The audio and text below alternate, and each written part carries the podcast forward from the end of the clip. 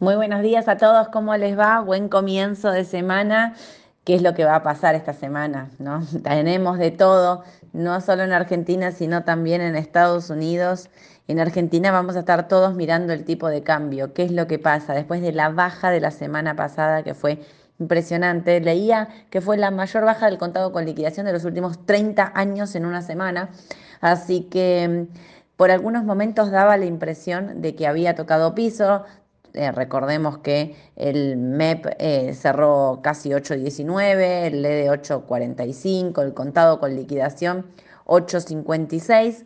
En algunos momentos de la semana pasada el contado con liquidación se ponía por debajo del dólar MEP. Bueno, esto es una brecha que no tendría que, no existir, ¿no? Una brecha invertida se le dice porque siempre el dólar MEP eh, tiene que valer menos que el contado con liquidación.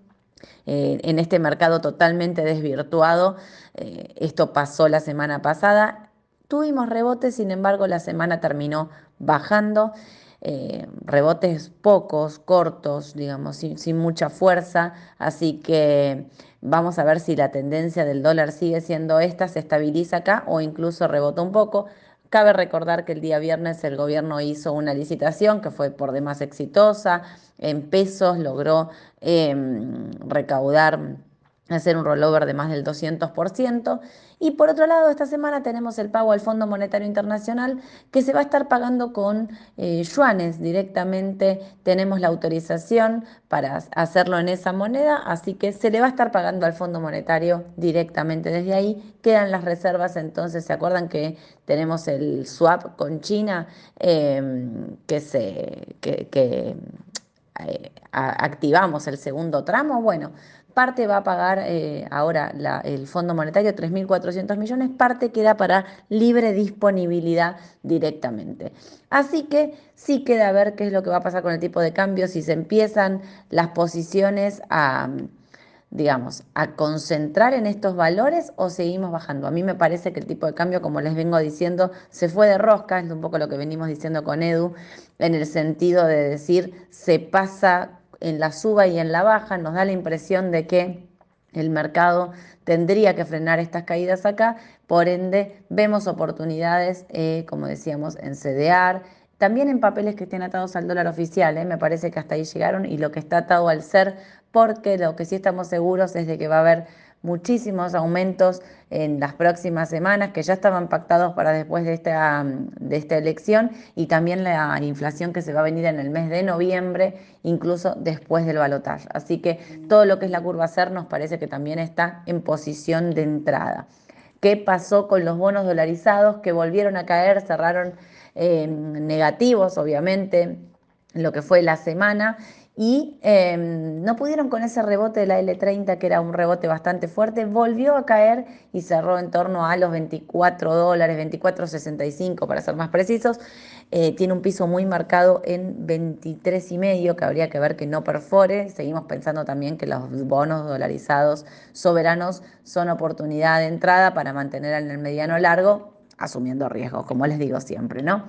El Merval en dólares que no, mm, a ver, eh, fue un mercado, mm, una semana también con muchísima volatilidad, en algunos momentos caía, sin embargo, logró ahí recuperarse y no, mm, no perforar los 700, que me parece que es el valor más importante que tenemos que estar mirando en el corto plazo, digo el Marval en dólares porque ya saben que, es lo que, la forma en que nosotros lo seguimos.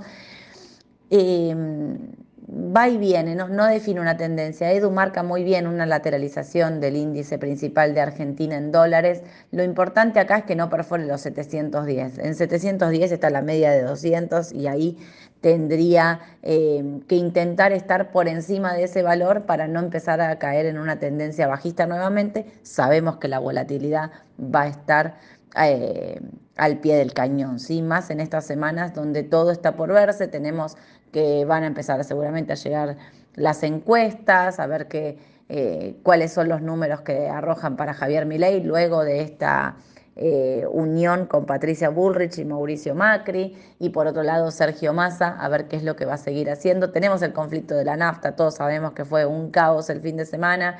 Eh, Sergio Massa dijo a las petroleras que si no esto, este, este asunto no se resuelve para el martes a las 12 de la noche, el miércoles no va a salir ningún barco con petróleo, o sea, no los va a dejar exportar porque primero va a eh, ir por el tema del financiamiento propio, eh, digamos, eh, perdón, no el financiamiento propio, el abastecimiento propio. Así que mm, lo que sí tenemos que ver también es que esto, estos conflictos se dan en un momento donde mañana vence lo que tenía que ser el precio de las naftas. Hasta mañana teníamos que tener este precio congelado y hay muchísima presión para que aumente mañana incluso más del estimado que se había dicho. Así que también, bueno, vamos a ver cómo se resuelve ese conflicto. Veo los futuros eh, de dólar operando recién apenas algo, pero tranquilos, nada, nada de qué asustarse, así que vamos a ver cómo va el día. Por Estados Unidos los índices están positivos, esta semana es clave, el primero de noviembre Powell va a anunciar la tasa, la Reserva Federal en realidad va a anunciar la tasa, a ver si la mantiene, que es la expectativa del mercado, pero Powell va a hablar como siempre después de esa de ese dato y ahí es donde todos hay que, van a estar mirando. ¿Por qué? Porque vino el dato del PBI la semana pasada, vino muy bien, o sea, quiere decir que la economía de Estados Unidos no se está enfriando y eso abrió las puertas a que nuevamente Powell sea bastante más agresivo en el 2024, que es lo que él ya viene diciendo. Vamos a tener un 2024 con tasas altas. Bueno, entonces los índices cayeron durante toda la semana, hoy arrancan para arriba, así que vamos a ver qué es lo que, cómo siguen. Para abajo el petróleo, apenitas, uno y medio, pero está ahí en los 84 dólares, no hay nada de qué preocuparse mientras esté por encima de los 81.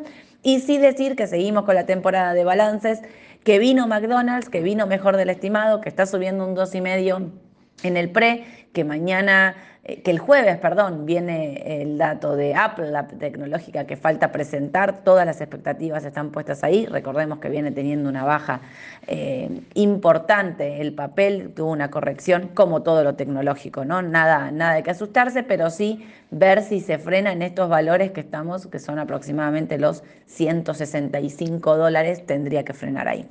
¿Qué más viene? Viene mm, falta de MD, Viene Pfizer, bueno, mañana, sí, así que Caterpillar también. Esta es una semana clave de balances, viene de todo, ¿eh? así que de todos los sectores. Así que vamos a estar siguiéndolos muy de cerca y les vamos a estar contando los resultados. Nos vemos mañana, 9.45 en la mañana del mercado, para contarles las noticias más importantes del mercado local e internacional con Edu. Que tengan un excelente inicio de semana. Abrazo a todos. Chau, chau.